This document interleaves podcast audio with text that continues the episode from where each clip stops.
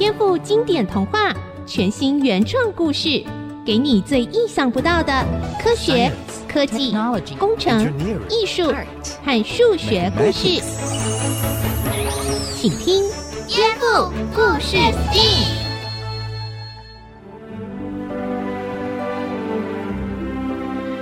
欢迎收听《颠覆故事 STEAM》，我是小青姐姐。今天我们要来听的故事啊，是圣经上非常有名的挪亚方舟。在故事当中呢，当时的许许多多的动物都上到这艘方舟船上了。可是你有想过吗？动物要上船，那植物呢？而且真的装得下吗？从今天的故事，我们也会来谈谈台湾的现代挪亚方舟，世界一流的植物保种计划哦。来听今天的故事。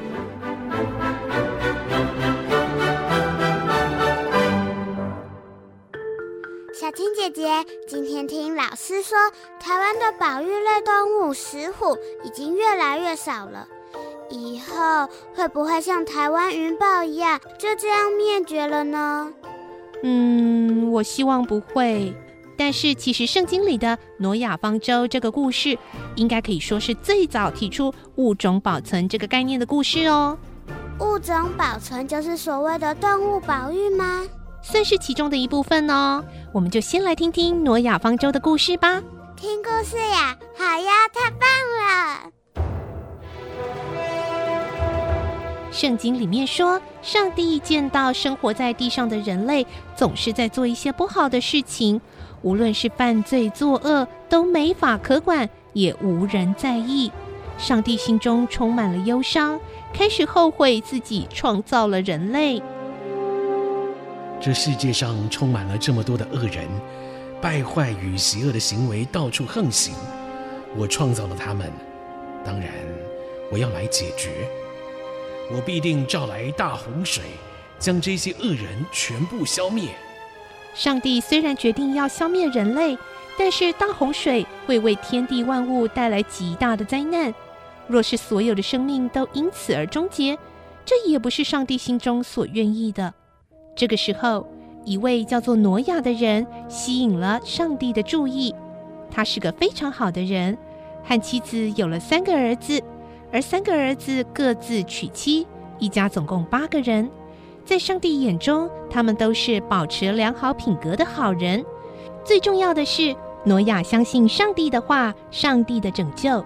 于是，上帝就去对挪亚说：“挪亚，地上的人类充满了暴力，我要将他们全部毁灭。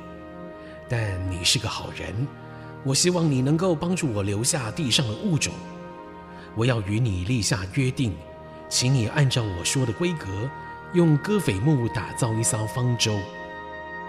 亲爱的上帝，我必定依照您的吩咐。”尽心尽力将方舟完成的。上帝要求挪亚打造的方舟非常的大，要是用现在的尺寸来看，大约有一百四十公尺长，二十三公尺宽，十三公尺高。光是高度就有现在的四层楼这么高，而且还要盖上中下三层，真的是非常不容易。因此，挪亚盖了很长很长的一段时间。在打造方舟的过程中，无论遭受到多少的嘲笑或责难，挪亚都坚持要把方舟完成。终于，在他完成了方舟的时候，上帝又来到了他的面前。现在方舟已经完成，你们全家人都要进入方舟，这样才能保全你们的性命。此外，世界上的各种物种，包括飞鸟、牲畜。地上的昆虫等，都要带上方舟。等一下，这些动物怎么会听挪亚的话，乖乖上方舟啊？难道挪亚会学动物说话吗？哇哇哇哇哇！喵喵！吱吱吱吱吱吱！哎呦，这怎么可能啦？那难道挪亚是驯兽师吗？快，狮子别吼了，进去进去。哎，如果是这样的话，那挪亚要怎么指挥昆虫嘞？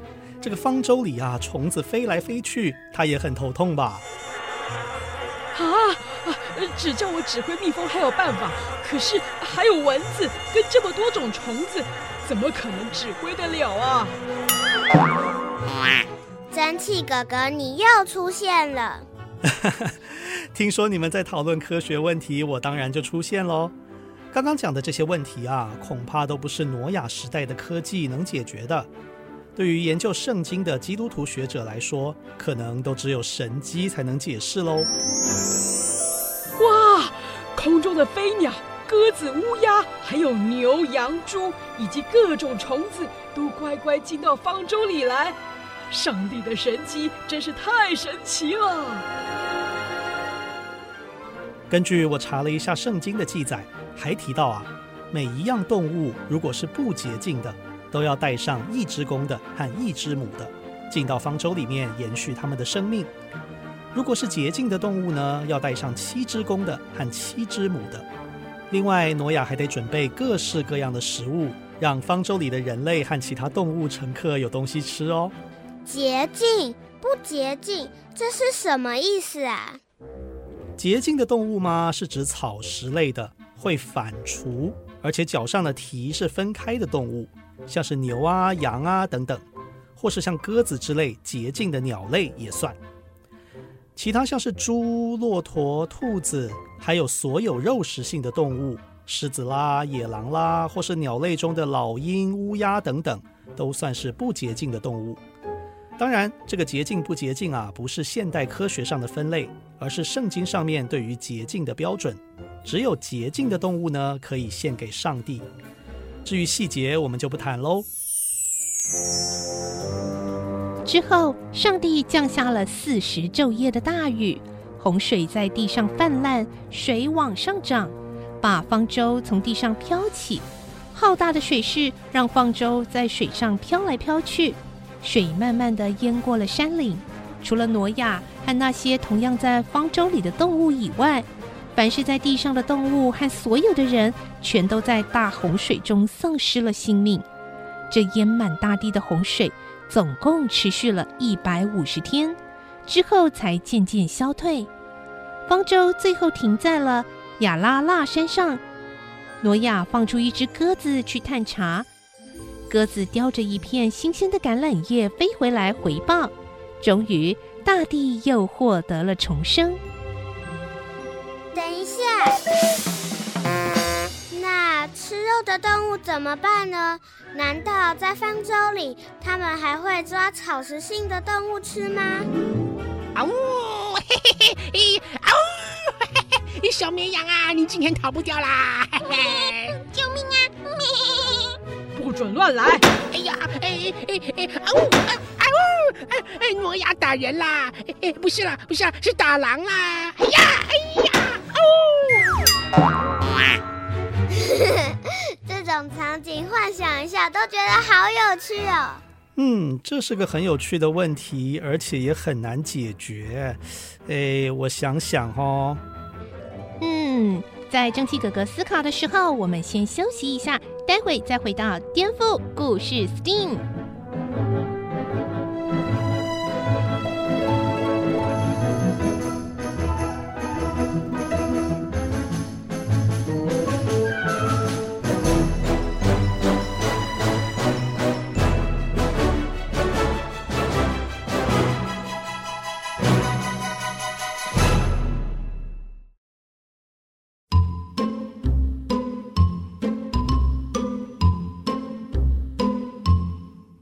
回到颠覆故事 STEAM 上一段节目中，小田问道：在挪亚方舟里面吃肉的那些动物，他们要吃些什么呢？我们接下来就听听看蒸汽哥哥的回答是什么呢？蒸汽哥哥，你快说快说嘛，我等好久了。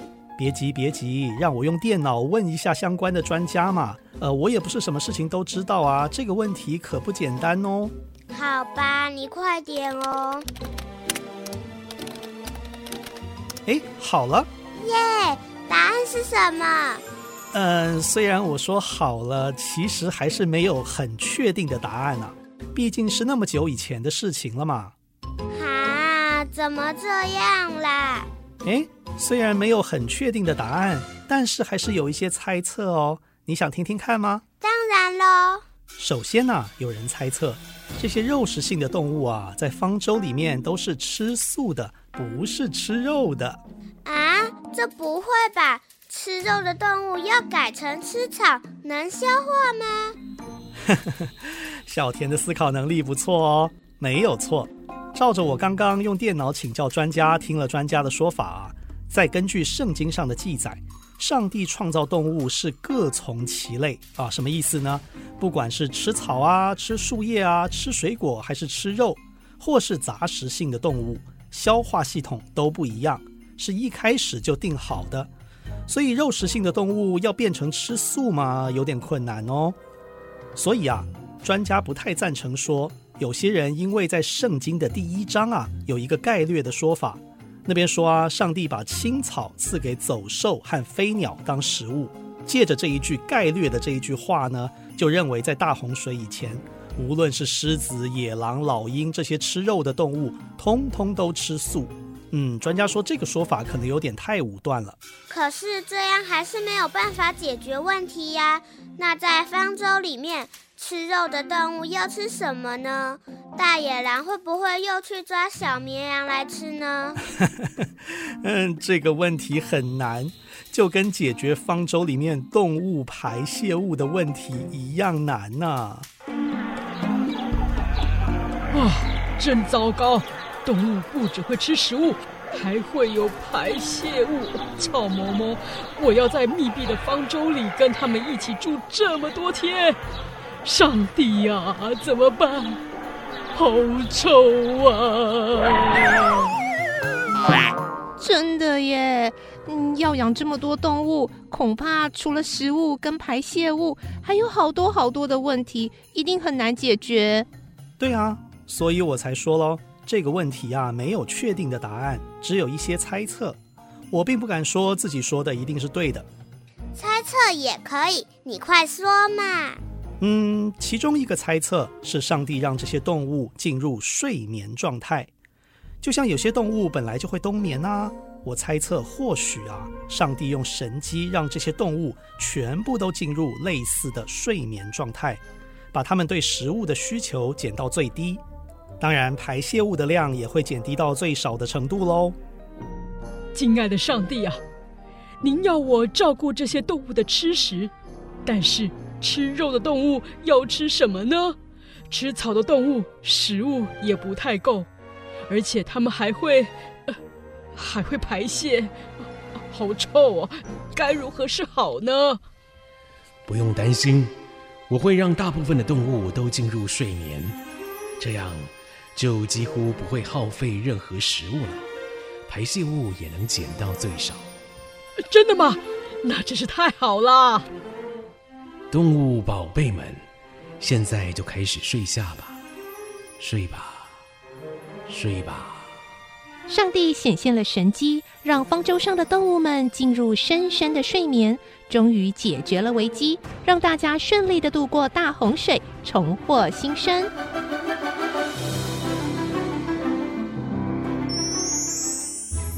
说了半天，挪亚方舟上肉食性动物要怎么办的这个问题，好像还是让他们睡眠这个说法最能说服我。小田啊，其实我们都不在挪亚方舟的现场哦，所以也不能说确定事情到底是怎么样。我只是把圣经的记载和专家的猜测呢转述给大家听，然后稍微演了一小段颠覆版的故事而已哦。蒸汽哥哥，挪亚方舟的故事里面好像都只有讲到动物，那植物呢？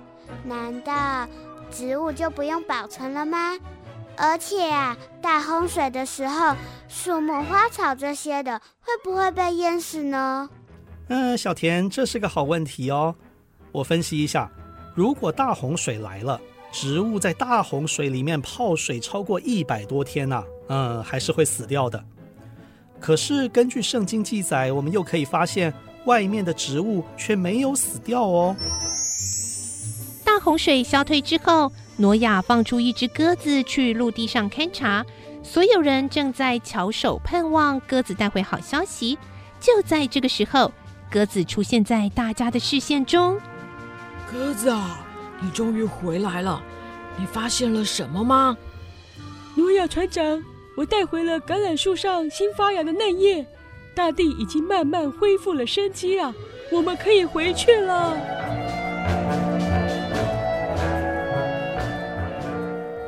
好，这边分析来了。根据专家的说法啊，橄榄树如果被洪水淹死了，就算在土里面还是有橄榄的种子，也不可能在短短时间内就长回一棵树哦，还有叶子可以摘。所以在这边也有两种说法，一种强调说大洪水是全球性的大洪水哦，全世界性的，所以呢，所有的植物也会被淹死。因此洪水退了以后呢，如果外界的食物还活着，只能用神机来解释。哦，他们认为上帝会借由神机让万物再次生长。树啊，生长吧；花啊生长吧；所有的花草与树木都生长吧，都回到这片土地上吧。另外一种解释呢，则认为大洪水应该不是全球性的，当时人类只分布在很有限的地方。所以，除了挪亚一家人，人类统统被淹死了。许多的动物呢，也几乎绝种了。因此，挪亚方舟才要保全动物。但是，很多外界的植物啊，并没有被洪水所波及。好了，两种说法都有人说。不过，根据我请教专家啊，其实重点不在于这场洪水到底是不是全球性的灾难，重点在于它的意义。它代表着人类的罪恶招来了灾难。但是上帝拯救了相信的人，所以也有人说，挪亚方舟这个历史事件呐，是预先代表了耶稣对人类的拯救呢。原来如此，我还想再提一点，其实啊，挪亚在无意之间，或许根本就保存了很多的植物种子呢。虽然圣经里面上帝并没有特别提到要挪亚去保存植物。但是上帝要挪亚在方舟上准备动物的食物粮食，里面很可能就包括了各种植物和种子。平常人类吃的五谷杂粮都是植物啊。挪亚打造的方舟非常的大，又因为有三层楼，光是面积就有大约现在的二十个篮球场这么大。如果换算成储存物品的空间，大约有一万三千九百六十吨。差不多是四千台现在的三点五吨搬家大货车的载运量哦，要管理这么大的空间，真的很不容易呢。哎，公鸡又叫我起床了吗？啊，每天要管理这么多的东西，整船动物旅客的生活起居，还有那满坑满谷的种子和粮食。啊，真的好累啊！蒸汽哥哥、小青姐姐，这么说起来，物种保存真的也是一个非常浩大的工程耶。没错哦，其实现在也有许多人持续为地球上的物种保存工作努力着。在动物的部分，就是所谓的保育及复育，现在的动物园都是以这方面在发展的。而在植物方面呢，全世界也有一些国家都有专门在保存植物或植物种子的机构，像是台湾屏东孤岩卓云植物保种中心的热带植物保种计划，以及挪威的末日种子库等等，都是为了延续物种生命所进行的重要工作哦。附带一提，这个挪威的末日种子库啊，如果你看它的体积的话，还比挪亚方舟的尺寸小了许多。但是它却可以容纳非常多的种子，现在还没有装满呢。哇，这些计划听起来简直就像是在打造现代版的挪亚方舟呢。确实如此哦，而且啊，想要保存物种，还有一点很重要，就是给他们一个合适的生存环境。所以我刚才特别提到了高纬度的国家挪威和热带岛屿台湾的物种保存计划。里面收藏的物种，收藏的方式可就会大大的不同哦。小田，让我来考考你，挑战你看看该如何分类，并且安排物种的保存工作。好啊，听起来很有趣。好，假设你现在收到了一些豌豆种子，特性是在低温干燥的环境下可以保存一千年以上。那你要送到哪里嘞？那当然送到高纬度的挪威末日种子库喽。答对了。那如果你收到了热带雨林来的新鲜蕨类，特性是含水量高，很讨厌干燥又怕冷，要送到哪里保存呢？我懂了，像这类的植物，可能就得送到台湾的热带雨林保种计划来保存了吧？嘿嘿，没错，你真是一点就通啊！嘿嘿，这当然喽。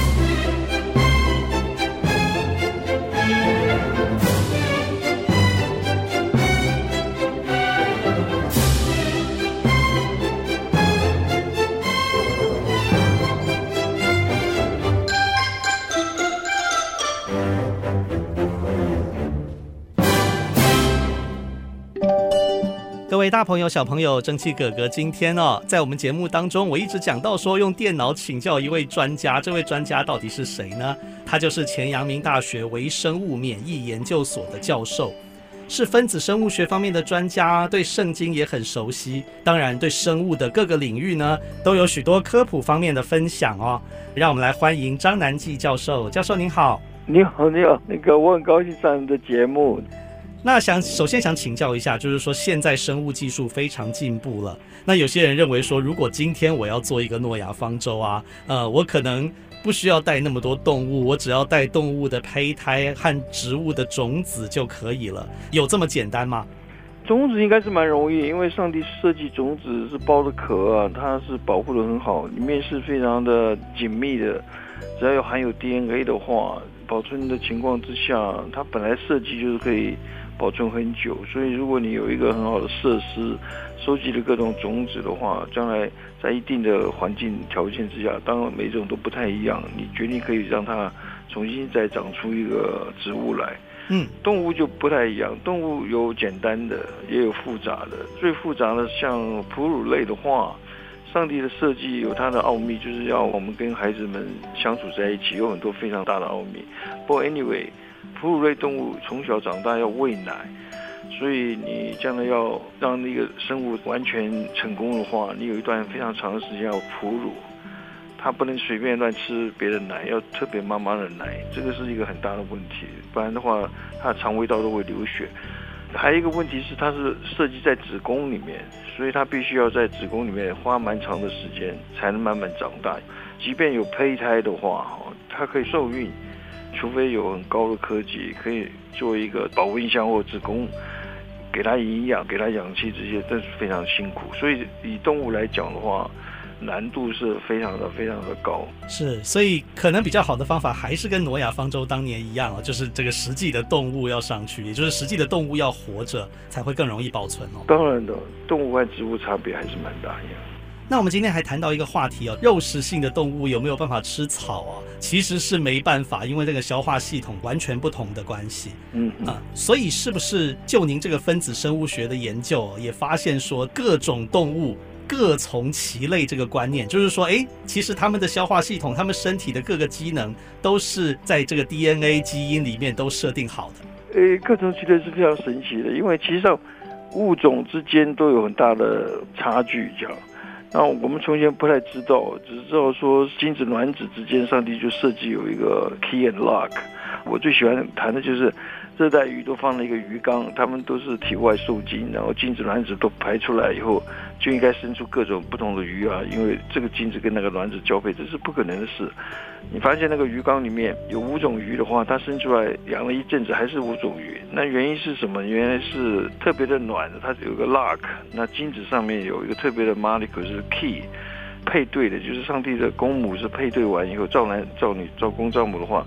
某一个鱼的精子就不能进到其他鱼的卵子里面去，因为开不了开关也进不去，而且非常严谨的事情就是一只进去马上就要关门，不能让另外一只精子进去，不然染色体就太多。所以其实上是 key and lock，各种其类到个地步是，就精卵结合的时候，他们都是要正确的精子供得到正确的卵子才能够受孕啊。就像马和驴就是一个很好的例子。马和驴都是上帝设计，可是我们常常人类开玩笑，就把雌马和雄驴赤马和雄驴才行，赤马雄驴交配就生出螺哈，那螺是不是新种呢？不是，因为它有两个染色体哈，它精子可以误打误撞开进去，可是它有两个染色体，一个是马给，一个是驴给，所以在制造精子和卵子的时候，减数分裂的时候，它就不会排队，就生不出来。所以基因如果不是上帝创造的话，它就不会有 generation，就是会断代呀。所以创世纪所讲的各种系列是上帝所定规的，是很难跨越的呀。是，所以有一些理论认为说，可以从不同的种类啊，经过突变变成一个新的种类，甚至从动物变成人类。从分子生物学的角度来看，这个观点可能要受到很大的挑战。这是不太可能的事。即便有的同学问我说，低等生物像滤过性病毒或者细菌那么简单的，它应该会演变。我说这个都不会演变，因为细菌解码以后发现 DNA 的长短度很相似的细菌都差了很多倍的。最有趣的事情就是，它即便基因都一样，它的排列组合是不一样的。里面的基因的排列组合不一样，它的开关是不一样的。因为我们的基因都是一组一组的，那前后次序不一样。所以我常常举了一个例子，就是说，比尔盖茨的四点一版，你买了以后，你不可能放在抽屉里面，两年以后它自动就 upgrade 变成五点一版，五点一版放在抽屉里面，三年以后演化成六点一版，这不可能的。因为它里面一定要加一些新的，拿掉一些旧的，然后再重新组合，再重新卖给你三百美金。所以其实上细菌和那个滤过性病毒都并不能够随便随便演化，因为演化是要堆积一些小小的变化，那大部分都是有害的，很难被 select 出来，这个几率是非常非常少的。所以说，如果要到大型的动物的话，就更困难，那就更困难。好，谢谢教授。